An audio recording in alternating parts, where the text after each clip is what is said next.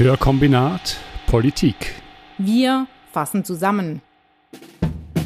Heute Rückkehr in die Folter, die Serie von Reflekt zu Flüchtlingen aus Eritrea und zur Schweiz.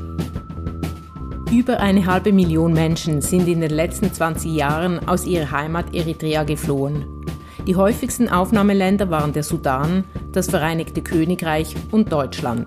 Eritrea galt über Jahre auch als wichtigstes Herkunftsland von Asylsuchenden in der Schweiz. Die aktuellsten Zahlen des Staatssekretariats für Migration, kurz SEM, stammen aus dem Jahr 2019. Im Jahr 2019 wurden in der Schweiz von Eritreern und Eritreerinnen 2255 neue Asylgesuche gestellt. Der größte Teil davon aufgrund von Geburt und Familiennachzug. Die Asylgesuche nach selbstständiger Einreise in die Schweiz beliefen sich auf 214. Wie wir in der letzten Folge über Frontex behandelt haben, ist es als schutzsuchende Person beinahe unmöglich, in der Schweiz einen Asylantrag zu stellen. Über die Jahre ist es immer schwieriger geworden.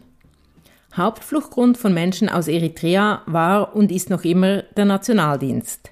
Der Nationaldienst ist für Männer und Frauen zwischen 18 und 50 Jahren obligatorisch und zeitlich nicht begrenzt. Die Emigration ist der einzige Weg, sich diesem Nationaldienst zu entziehen, um sein eigenes Leben aufbauen und gestalten zu können. Aber die Ausreise aus Eritrea ist illegal. Darum wurde die illegale Ausreise und die Gefahr vor der Einberufung in den Nationaldienst lange als Fluchtgrund anerkannt. 2016 hat die Schweiz ihre Asylpraxis jedoch verschärft. Ab da, da hat sich die rechtliche Lage stark verändert, dass es eben dann schwieriger wurde für Leute aus Eritrea Asyl zu bekommen und dass es eben dann plötzlich auch rechtlich möglich wurde, die Leute dann zurückzuschicken nach Eritrea, dass sie eben dann einen negativen Entscheid bekommen haben und kein Bleiberecht mehr haben in der Schweiz. Das ist Christian Zeyer vom Recherchekollektiv Reflekt. Reflekt beschäftigt sich schon seit Jahren mit der Frage, welche Auswirkungen die neue Asylpraxis der Schweiz auf Schutzsuchende aus Eritrea hat und was mit ihnen passiert, wenn sie einen negativen Asylentscheid bekommen.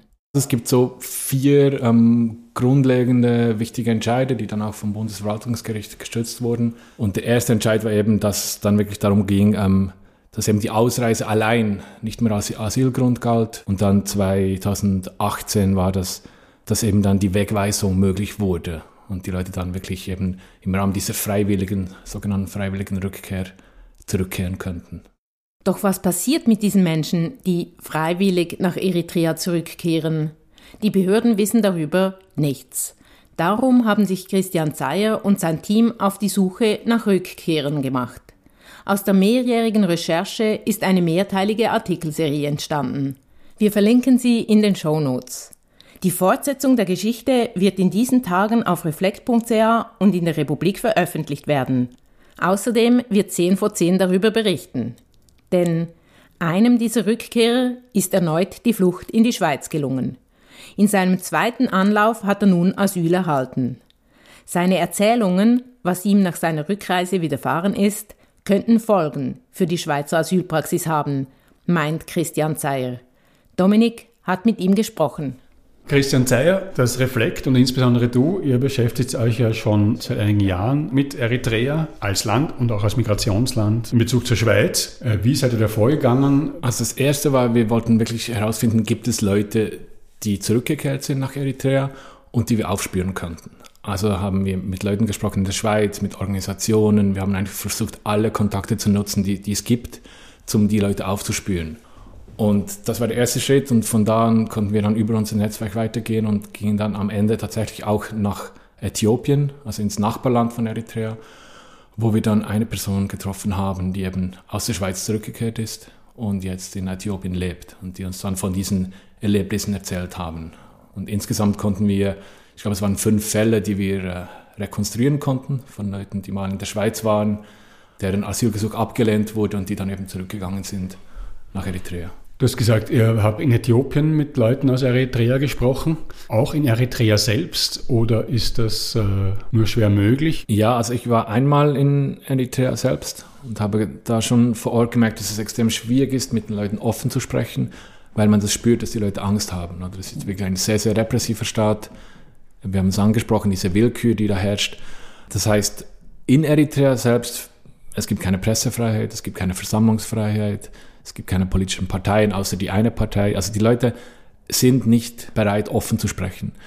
Und das ist auch der Grund, weshalb wir dann nach Äthiopien gereist sind, weil da sehr, sehr viele Eritreer leben, die eben im Nachbarland offener sprechen können, weil sie nicht mehr direkt ähm, unter dieser Fuchtel der Regierung leben.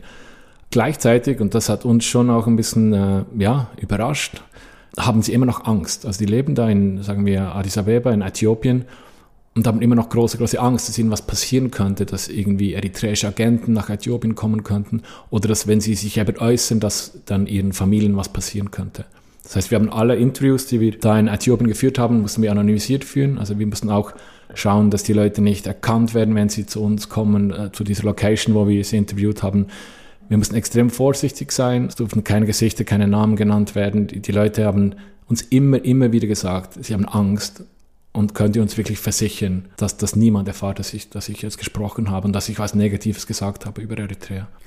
Und wie lange dauert das, bis man mal so einen Kontakt zu einer Person aufgebaut hat, dass sie einem genug vertraut, um sich trotz der Angst äh, und dieses Risiko einzugehen, dass es für sie offensichtlich ist? Ja, ich denke, für uns jetzt als Schweizer Rechercheteam wäre es allein sehr schwierig gewesen weil es dann schon eben viel, viel Zeit braucht. Wir haben mit lokalen Mitarbeitenden zusammengearbeitet, lokalen Journalisten, die uns geholfen haben, eben die Leute dann auch zu finden, ähm, über längere Zeit Kontakt aufzubauen, auch Vertrauen aufzubauen, bis sie dann bereit waren, wirklich mit uns zu sprechen. Weil eben, ist, die Leute haben viel mehr zu verlieren, als sie zu gewinnen haben, wenn sie überhaupt, sagen wir, ein, ein Interview geben. Und das haben wir schon gemerkt, eben, dass es wirklich Vertrauen braucht, bis sie sich öffnen und auch wirklich erzählen, was ihnen passiert ist in Eritrea. Also das Gefühl, der Grund ist, dass Sie diese Erlebnisse jemandem erzählen können oder, oder ist der Hauptgrund, dass Sie glauben, durch diese Erzählung, die Sie da leisten, etwas verändern zu können? Wir hatten schon teilweise das Gefühl, dass es den Leuten wichtig ist, auch das mal zu erzählen, dass auch jemand jetzt in einem ganz anderen Land erfährt, eben was, was ihnen widerfahren ist in Eritrea. Und dass viele eben auch sagen, ich liebe mein Land, also ich liebe Eritrea, aber ich will nicht, dass es so bleibt, wie es ist. Also die wollen Veränderung das sind alles Leute, die möchten gerne arbeiten, die möchten gerne eine Perspektive haben, die möchten für ihre Familie sorgen und so weiter. Aber sie können es nicht tun in diesem Land, unter dieser Regierung. Und das ist, glaube ich, der Grund, weshalb die Leute dann hinstehen und sagen, schau, so sieht es aus in meinem Land und, und da muss sich was verändern. Verändert hat sich seither vor allem die Migrationspraxis der Schweiz. Die Rückkehrhilfe für Asylsuchende gibt es jedoch schon lange. Ihr Ziel ist es, die freiwillige und dauerhafte Rückkehr von Asylsuchenden in ihre Herkunftsländer zu fördern. Sie wird gerne als Erfolgskonzept der schweizerischen Asylpolitik gefeiert. Doch in Bezug auf Eritrea hat diese Asylpraxis der Rückkehrhilfe mehr als nur einen Haken. Und waren das alles fünf solche, die diese gut äh, betitelte freiwillige Rückkehrmöglichkeit ergriffen haben? Ja, es waren tatsächlich alle. Also es gibt ja keine Ausschaffungsflüge nach Eritrea. Also es gibt nicht Leute, die dann physisch und mit Zwang dahin gebracht werden. Das existiert nicht, weil es kein Abkommen gibt mit Eritrea. Das heißt, die laufen dann alle unter diesen eben sogenannten freiwilligen Rückkehr. Wie freiwillig das ist, ist halt umstritten, weil es tatsächlich eben viel Druck ausgeübt wird auf die Leute, dass sie gehen, weil ihnen das Leben schwer gemacht wird in der Schweiz. Und ja, diese Freiwilligkeit, die kann man natürlich hinterfragen. Du hast gerade gesagt, es gibt keine Ausschaffungsflüge, weil auch äh, Eritrea eben keine nicht freiwilligen Rückkehrer akzeptiert. Anders nehme ich mal an als andere Länder. Kannst du sagen, warum das so ist? Ja, es ist eigentlich, das ist, es gibt nicht eine klare Antwort. Es gibt verschiedene Interpretationen. Also es gibt schlicht kein Abkommen mit der Schweiz. Es gibt Leute, die sagen, dass Eritrea als Regierung auch davon profitiert, dass die Leute in, im Ausland sind. Also es gibt eine große Diaspora die dann auch diese Steuer zahlen an, an, an die Regierung in Eritrea. Also es gibt tatsächlich so eine Art, wie, wie, wie die Regierung profitiert. Und dann nimmt man auch an, dass Eritrea auch keine, kein Interesse daran hat, dass eben die ganzen Leute, die eigentlich, sagen wir, gegen die Regierung sind und vielleicht auch für Probleme sorgen könnten vor Ort, dass man die ihnen zurückschickt. Also es gibt gar nicht unbedingt ein Interesse politisch daran. Das würde natürlich auch für andere Länder gelten, dass sie sozusagen auf diese Art und Weise Störenfriede unter Anführungszeichen loswerden. Hast du bei der, bei der Arbeit festgestellt, dass, dass Eritrea ein dickköpfigeres Land ist, eine dickköpfigere Regierung hat, die sich sozusagen mehr futiert um so, so internationale Usancen? Ja, ich denke schon. Also Eritrea ist halt ein sehr abgeschottetes Land, immer noch, auch politisch. Also sicher weniger als vor dem Friedensabkommen mit Äthiopien, aber immer noch relativ stark isoliert. Eritrea nimmt sich sicher auch mehr heraus da, als jetzt zum Beispiel, ja, Nigeria ist ein Beispiel in Westafrika, wo es halt dann ein Rückschaffungsabkommen gibt mit der Schweiz und das sind halt Deals, die man, die man da schließt. Oder dass die Schweiz gibt was und die Schweiz bekommt was und Eritrea futiert sich bislang. Jetzt vielleicht bei all den Geschichten, die ihr gehört habt, kannst du überblicksmäßig sagen, was denn mit, äh, mit Leuten passiert, die diese freiwillige Rückkehrmöglichkeit ergreifen, beziehungsweise äh, warum die Leute überhaupt aus Eritrea weg wollen, wie ist die Menschenrechtslage in Eritrea, was ist dort für eine Regierung und was macht diese Regierung mit Oppositionellen oder Menschen, die ihnen aus irgendwelchen Gründen nicht passen. Wichtig ist zu sagen, man kann nicht genau sagen, was mit jemandem passiert. Also es ist, gibt nicht irgendwie eine Schablone, dass man sagen kann, diese Person geht da zurück und das passiert, weil eben äh, was, was Eritrea ausmacht, ist, ist diese Willkür. Es ist ein Willkürstaat, es gibt keine Rechtssicherheit. Das heißt, es gibt Leute, die zurückkommen und dann eben inhaftiert werden, die gefoltert werden, die dann in, wieder in diesen Nationaldienst eintreten müssen vor Ort, der eben auch als Zwangsdienst gilt. Und dann gibt es natürlich auch Leute, die zurückgehen und denen passiert nichts. Also das kommt immer darauf an, wie wird die Person eingeschätzt von der Regierung, was sie, hat sie in der Vergangenheit gemacht, was haben sich Familienmitglieder zu Schulden kommen lassen und so weiter. Und das, dieses Willkürelement und auch dieses Zwangselement, dass es eben diesen Nationaldienst gibt, den die Leute absolvieren müssen, und dass es eben wirklich diese systematischen Menschenrechtsverletzungen gibt, die eigentlich gut dokumentiert sind, ich glaube, das macht auch dieses Land äh, aus, oder das ist, das ist der Grund, dass so viele Leute fliehen, weil sie keine Perspektive sehen, weil sie mit dieser Willkür konfrontiert sind, weil sie ihren Lebensunterhalt nicht erarbeiten können, weil sie in diesem Nationaldienst blockiert sind und so weiter. Ja, der Nationaldienst, das ist also ein Wort, das öfter auftaucht. Das klingt jetzt für mich auf erster Hinhören so ein bisschen ähnlich wie der Militärdienst in anderen Ländern. Was muss ich da genau darunter vorstellen unter diesem Nationaldienst? Ja, also Nationaldienst, man kann schon sagen, dass es eigentlich die Grundidee nicht schlecht ist oder die Idee war, dass, dass die Leute einen Beitrag zum Wiederaufbau des Landes leisten müssen oder dass, dass man dazu verpflichtet ist. Das Problematische ist dann vielmehr die Form, also dass man eben nicht weiß, wann der endet. Also die Leute haben sehr eine krasse Unsicherheit da. Der also die Länge steht nicht fest von diesem Nationaldienst oder sie ist für verschiedene äh, Leute verschieden? Sie ist für verschiedene Leute verschieden, die ist zum Teil fast unendlich. Also die Leute sind, sind über Jahrzehnte da in diesem Nationaldienst. Es gibt Leute, die wir auch interviewt haben in Äthiopien, die eben dann theoretisch im militärischen Arm des Nationaldienstes waren, aber dann eben für Straßenbau, für das Entladen von Containern eingesetzt wurden. Also es ist eine Art von Zwangsarbeit tatsächlich. Sie ist sehr, sehr schlecht bezahlt. Also die Leute können davon nicht leben. Das heißt, ähm, eben junge Männer, die werden dann eingezogen, die müssen dann da arbeiten, während Jahren, wissen nicht genau, wenn sie zurückkommen, können sie sich sonst nichts aufbauen, ähm, den Familien fehlt das Geld, das Einkommen und das generiert halt dann einfach riesige strukturelle Probleme. Und eben davon abgesehen dann diese ganzen Bestrafungsmechanismen, also es ist eben diese Menschenrechtsverletzungen, wenn es darum geht, dass jemand diesen Dienst quittiert und dann eben ins Gefängnis kommt, dass körperliche Strafen, ähm, alltäglich sind, dass Folterungen alltäglich sind, das, das kommt dann noch obendrauf da. Folterungen für Leute, die sich diesem Nationaldienst entziehen wollen, zum Beispiel. Zum Beispiel, genau. Also man sagt e-, eben auch da, es gibt keine klare Liste mit was jetzt womit eigentlich bestraft wird, aber man sagt, dass Leute, die zum Beispiel mehrmals versucht haben, das Land zu verlassen, oder Leute, die als Menschenschmuggler gelten, dass die eben dann härter bestraft werden. Das haben wir auch in mehreren Interviews gehört von Betroffenen. Und die kommen dann in spezielle Gefängnisse und die werden auch speziell bestraft. Und da haben wir immer, immer wieder von Stockschlägen auf die Beine, Schläge mit Gürtel, ähm, dass die Leute ähm, zusammengebunden werden, dass sie in der Sonne gelassen werden, dass sie während Wochen in Untergrundgefängnissen verharren müssen. Das ist eigentlich, diese Liste ist unendlich da. Der Nationaldienst verschafft Eritreas Regierung quasi eine permanente Kriegsreserve oder ein Heer aus Arbeitssklaven. Davon profitieren auch ausländische Firmen, darunter, wen wundert's, auch solche in der Schweiz. Im Jahr 2017 wurde der Eritrea-Goldskandal publik. Die Schweizer Nationalbank und die Zürcher Kantonalbank investierten Gelder in das kanadische Bergbauunternehmen Nefsen, Hauptaktionär der Bischa-Goldmine in Eritrea. Nefsen betrieb die Mine unter Zwangsarbeit.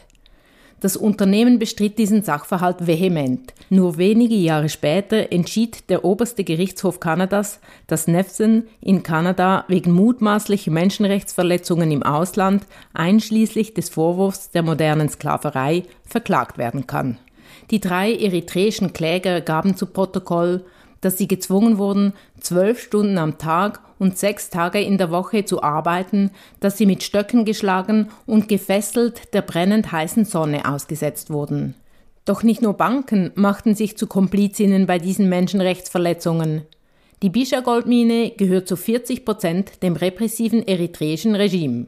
Von dort importierte eine Schweizer Firma, namentlich die Firma Metallor, Rohgold raffinierte es und goss daraus Goldbarren. Schweizer Firmen profitieren von Zwangsarbeit, titelte damals nicht nur der Eritreische Medienbund Schweiz.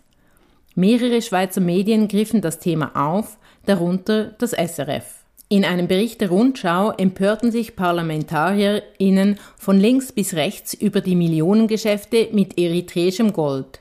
Metallor wies die Anschuldigungen von sich. Kurz darauf muss der Skandal in Vergessenheit geraten sein. Denn kurz darauf, im Jahr 2018, folgte der bereits schon erwähnte umstrittene Entscheid des Bundesverwaltungsgerichts. Darin stützte man sich auf eine Entwicklung, die aber de facto keine Veränderung brachte.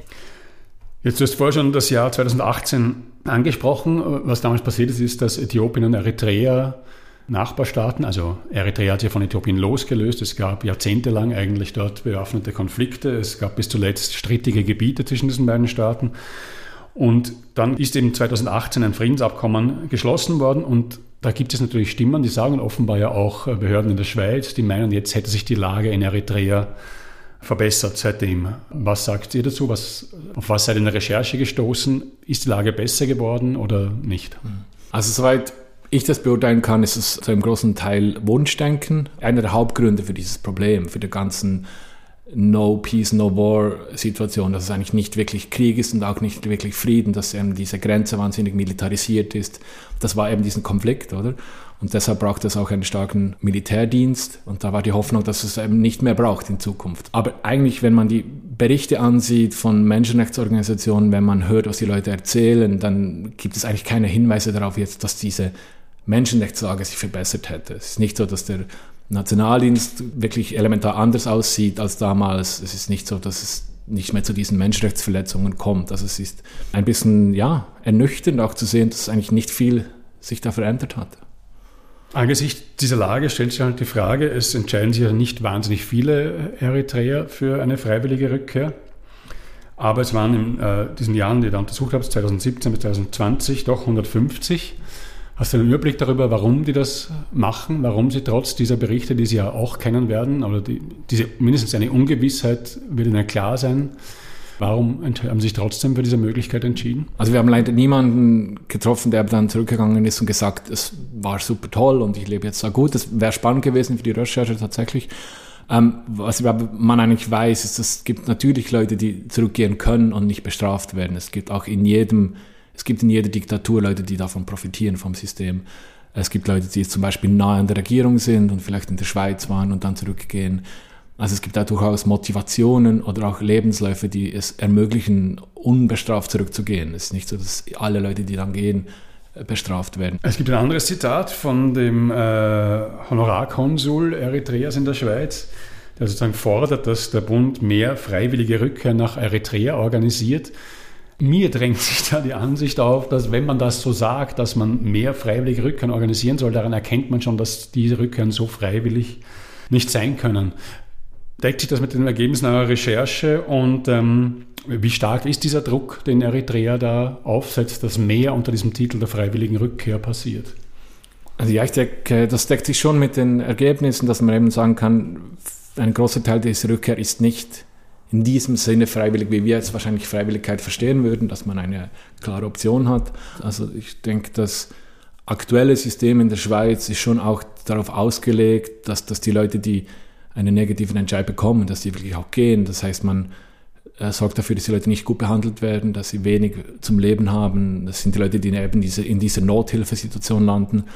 Sie wissen, dass sie nicht arbeiten werden können, sie werden sich keine Existenz aufbauen Und wir haben schon eben auch mit Leuten gesprochen, wo man dann merkt, es gibt einen Punkt, an dem man so weit zermürbt ist, dass man sogar diese Rückkehr nach diesem Leben in der Schweiz vorzieht. Und das war für uns auch erstaunlich zu sehen, oder dass die Leute sagen, es war schlimm in der Schweiz, es war so schlimm, dass ich lieber jetzt auch wieder zurückgehe. Es gibt so ein Zitat auch aus einem, äh, eines Rückkehrs, der gesagt hat, ob ich jetzt in der Schweiz sterbe oder in Eritrea, ist, das kommt nicht darauf an, das ist dasselbe. Also es gibt eben diesen Druck, man will die Leute loswerden. Das freiwillig bezieht sich halt einfach darauf, auf die Absenz von Gewalt und, und ein, diesem physischen Ausschaffen, oder? Das ist das Freiwillige, der freiwillige Aspekt daran. Ich denke, von der Schweizer Seite wird einiges unternommen. Man versucht den Leuten Geld zu geben, man versucht ihnen das Leben hier schwer zu machen. Ja, das ist halt das, was man versucht, das zu organisieren, diese Freiwilligkeit. Das funktioniert und das zeigt die Statistik in anderen Ländern viel besser als in Ländern, in denen eben zum Beispiel die Leute nicht mit einer Inhaftierung rechnen müssen oder, oder wo sie nicht gefoltert würden, wenn sie nach, zurückkommen. Also es gibt also in Nord es funktioniert mit anderen Herkunftsländern besser. Genau, genau, ja, genau. Also sagen wir Nordafrika, Westafrika gibt es einige Länder, wo man, das, wo man das auch macht, wo man da Anreize schafft, dass die Leute Geschäfte aufbauen können in der, in, im Heimatland und so weiter. Und die Statistik zeigt halt, dass es besser funktioniert. In Eritrea, im Fall Eritreas ist es einfach ist eklatant zu sehen, wie schlecht das funktioniert. Wie wenig Leute von diesen Tausenden, die dann in der Nothilfe landen, wie wenig Leute freiwillig zurückgehen. Und das ist für uns schon auch so ein, ein Hinweis auf diese große, große Angst, dass, eben, dass ihnen was passiert, wenn sie zurückgehen. Ja, ein solcher Fall ist der Gegenstand des nächsten Teils der Recherche, die, äh, der in diesen Tagen erscheint. Aber was ich auch noch gefunden habe, ist, dass scheint äh, die Lage in Eritrea nicht von allen europäischen Staaten gleich eingeschätzt wird. An einer Stelle steht, dass äh, ich glaube England und Deutschland da anders äh, vorgehen als die Schweiz. Gerät die Schweiz da nicht in einen Rechtfertigungsdruck, wenn das doch befreundete Staaten, ähnliche Staaten anders sehen mit Eritrea? Ja, es gibt tatsächlich unterschiedliche Auslegungen. Eben das zum Beispiel in England gibt es einen Gerichtsentscheid, in dem festgehalten wird, dass eben diese Zwangsarbeit, die vorherrscht, eigentlich ein Grund sein kann, dass die Leute nicht zurückgeschickt werden können, weil man sie dann eben in diese Zwangsarbeit schickt. Und in der Schweiz war eben auch dieser Punkt sehr stark umstritten. Oder darf man Leute in die Zwangsarbeit schicken? Oder verletzt man dann eben äh, Menschenrechtskonventionen? Und das war dann ein Entscheid des Staatssekretärs für Migration, der dann ans Bundesverwaltungsgericht weitergezogen wurde. Und das Bundesverwaltungsgericht musste dann darüber entscheiden. Oder? Man merkt da schon, dass es einerseits eine rechtliche Auslegung ist, aber eben auch ein Stück weit eine politische. Also man, wir konnten rekonstruieren, dass dieser zentrale Entscheid in, diesem, in dieser Asylpolitik dann fast zur Hälfte eigentlich abgelehnt wurde von den beteiligten Richterinnen und Richtern. Und so ungefähr die Hälfte war eben dafür, also knapp über die Hälfte das zeigt die unterschiedliche Auslegung dieses Gesetzes, oder? Und das ist jetzt das Referenzurteil, auf das sich immer wieder bezogen wird. Und dann sieht man halt, dass es einfach eine Auslegungssache ist und vielleicht auch ein Stück weit eine politische Entscheidung, wie viele Leute man in der Schweiz haben möchte aus Eritrea. Also man bekommt das Gefühl, wenn man dieses Urteil liest, dass man sich eine Hintertür erarbeitet hat, geöffnet hat oder dass man sagen, sagen kann, ja, wir schicken Leute in die Zwangsarbeit zurück, aber eine Verletzung wäre es eben erst dann, wenn es eine krasse, krasse Verletzung wäre. Oder? Und das ist wie, es erscheint wie ein rechtlicher Trick, dass man das machen kann, ohne irgendwie zuzugeben müssen, dass es eben eigentlich nicht möglich sein sollte. Noch krasser ist, dass äh, jetzt dieser Fall aufgetreten ist, dass jemand, mit dem er schon vor Jahren gesprochen hat, dessen Asylantrag abgelehnt wurde, zurückgegangen ist und jetzt offenbar dort nach der Rückkehr tatsächlich gefoltert wurde Jetzt wieder in der Schweiz, was ja gar nicht legal so richtig möglich war, nochmal äh, geschafft hat, um Asyl anzusuchen. Und dies ist jetzt anerkannt äh, worden. Darüber erscheint demnächst die nächste Folge eurer Recherche. Und wenn das wahr ist, dass dieser Mensch in Eritrea, nachdem er aus der Schweiz gekommen ist, gefoltert wurde, könnte es sein, dass die Schweiz das Folterverbot der Menschenrechtskonvention verletzt hat. Wenn das so ist, äh, was hätte das denn für Folgen für die Schweiz und was hätte es für Folgen in der Schweiz? Also da, vielleicht darf ich ganz kurz noch was sagen zu, zu dieser Geschichte, weil dass dieser Fall überhaupt verhandelt wird oder dass man sich damit beschäftigt, ist eigentlich sehr, sehr unwahrscheinlich. Also das war sehr, sehr unwahrscheinlich, weil die Leute, die zurückkehren nach Eritrea und denen was passiert, die werden nicht mehr auftauchen. Und das ist so die Absurdität in diesem System. Also man würde eigentlich diese Ausreißer oder die Leute, die man eben monitoren müsste, würde man gar nicht entdecken, weil die dann verschwinden in Eritrea, in einem Gefängnis. Jetzt ist das ein sehr, sehr außergewöhnlicher Fall deshalb, weil eben wieder fliehen konnte, nach, nachdem was ihm passiert ist in Eritrea. und tatsächlich nach mehreren Jahren jetzt wieder in der Schweiz gelandet ist. Und das bedeutet, dass sich das Staatssekretariat für Migration erneut mit diesem Fall beschäftigen musste, weil er wieder einen Asylantrag gestellt hat. Und diesmal hat er tatsächlich Asyl bekommen. Das heißt, es stellt sich eben die Frage, glaubt man ihm jetzt eben diese Geschichte, dass er gefoltert wurde? Glaubt man ihm, dass er inhaftiert wurde? Und das würde dann wiederum bedeuten, dass man ihn eben zu Unrecht nach Eritrea geschickt hat, dass man diesen Fehlentscheid getroffen hat, obwohl man ja behauptet, dass es ungefährlich ist, dass die Leute zurückzuschicken, dass es möglich sein ist. Und das wiederum ist eben die Frage dann, was, was bedeutet das für, für die Asylpolitik? Oder man hat keine dokumentierten Fälle von Leuten, die ja unbescholten zurückgekehrt ist. Und gleichzeitig gibt es solche Fälle, wie wir jetzt eben aufzeigen, dass den Leuten was passiert, wenn sie zurückgehen, dass sie gefoltert werden und inhaftiert. Das heißt, die große Frage ist, kann sich die Schweiz das leisten oder diese quasi Kollateralschäden in Kauf zu nehmen, dass eben ab und zu dann jemand verschwindet und gefoltert wird? Realistisch gesehen liegt da mehr drin, als dass zum Beispiel die UNO und Amnesty International sich zu Wort melden und sagen, wir rügen die Schweiz oder so. Sind, sind sozusagen international ärgere Konsequenzen vorstellbar überhaupt? International ist es schwer zu sagen. Also was wirklich die Konsequenz sein müsste, damit etwas passiert, ist einfach ein, letztlich ein Umdenken innerhalb des Staatssekretariats für Migration, dass man sagen würde, wir haben genug Informationen, dass in diesen Konstellationen eben Menschen dann inhaftiert und gefoltert werden, dass ihnen was passiert. Und dass man dann eben sagt, ah, vielleicht gehen wir zurück zum Stand, den wir vor einigen Jahren haben, dass wir eben die Leute besser schützen. Aber das heißt, es steht doch die Möglichkeit im Raum, dass mit diesem Fall, der jetzt äh, von euch aufgezeigt wird, die, die Praxis der Rechtsprechung in der Schweiz sich, äh, sich ändern muss.